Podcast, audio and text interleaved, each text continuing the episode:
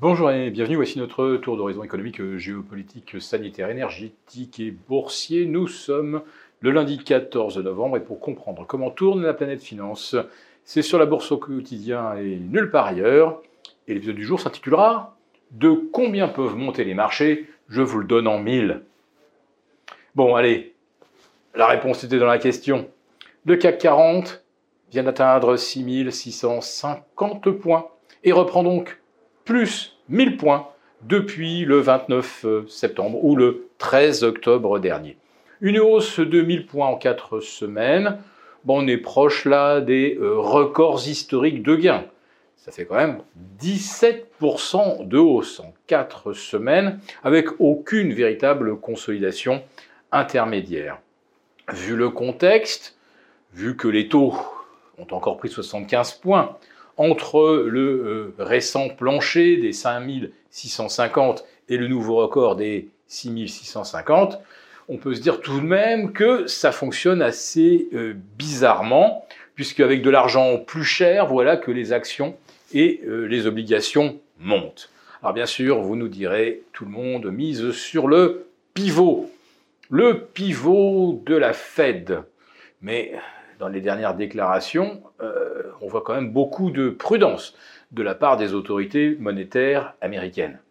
tout simplement parce que un chiffre au mois d'octobre, rassurant, et encore, si on considère que l'inflation a ralenti, c'est d'abord à cause d'un effet de base, parce que d'un mois sur l'autre, l'inflation a continué de progresser aux États-Unis, donc euh, on n'en est peut-être pas, on n'a peut-être pas fini avec euh, cette affaire.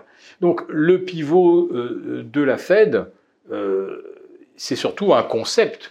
Ça a été en fait un mot d'ordre très mobilisateur et qui a surtout pris un maximum de vendeurs à contre-pied parce que franchement, juste avant la diffusion du chiffre de l'inflation aux États-Unis, c'était quoi l'actualité?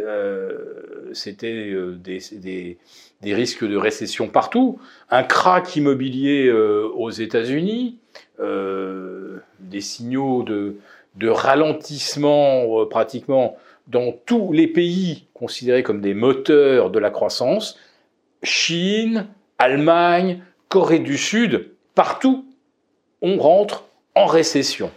Donc comment ce genre de nouvelles peut-il faire exploser les marchés à la hausse? Sauf à imaginer qu'effectivement les vendeurs ont été victimes d'un véritable short squeeze, et ce qui serait d'ailleurs le short squeeze hein, euh, le plus monumental de toute l'histoire. D'ailleurs, euh, vous prenez le euh, Nasdaq, 7,5% de hausse en réaction à un chiffre économique, mais jamais, ça n'est jamais arrivé en 50 ans. Vous pouvez regarder, dans le meilleur des cas, le Nasdaq a pu prendre 5%, mais cet ennemi, c'était du jamais vu.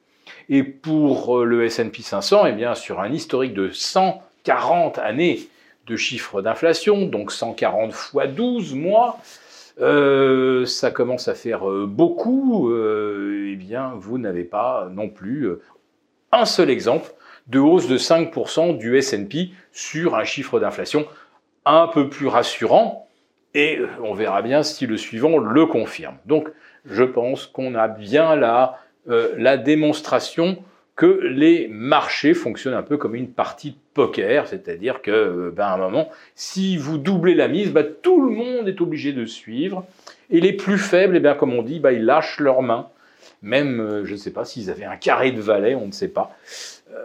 Il y a un moment, vous ne pouvez plus suivre, et je pense que ce 10 euh, novembre a fait partie justement de ces, euh, de ces tournants, alors que la véritable information du 10 novembre, c'était la faillite de la plateforme FTX, une plateforme, je l'ai dit très rapidement, qui à mon avis me semblait frauduleuse et qui l'est bel et bien, puisque les cryptos déposés par les, euh, les clients ont été détournés. Alors on parle, je crois, de 600 millions de dollars. Ce qui jette d'un seul coup une ombre sur toutes les plateformes de trading, euh, ne sont-elles pas bâties sur le même modèle? Ceux qui euh, font assurer la conservation de leurs crypto-actifs dans un organisme centralisé, ne risque-t-il pas de, subir le même sort que les clients de FTX voilà, la conclusion en fait de l'affaire, c'est que vous avez partout des demandes de régulation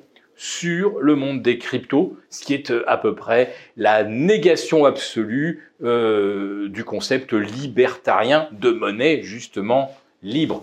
En fait, ce ne sont pas les, les monnaies euh, qui sont en cause, ce sont bien les intermédiaires.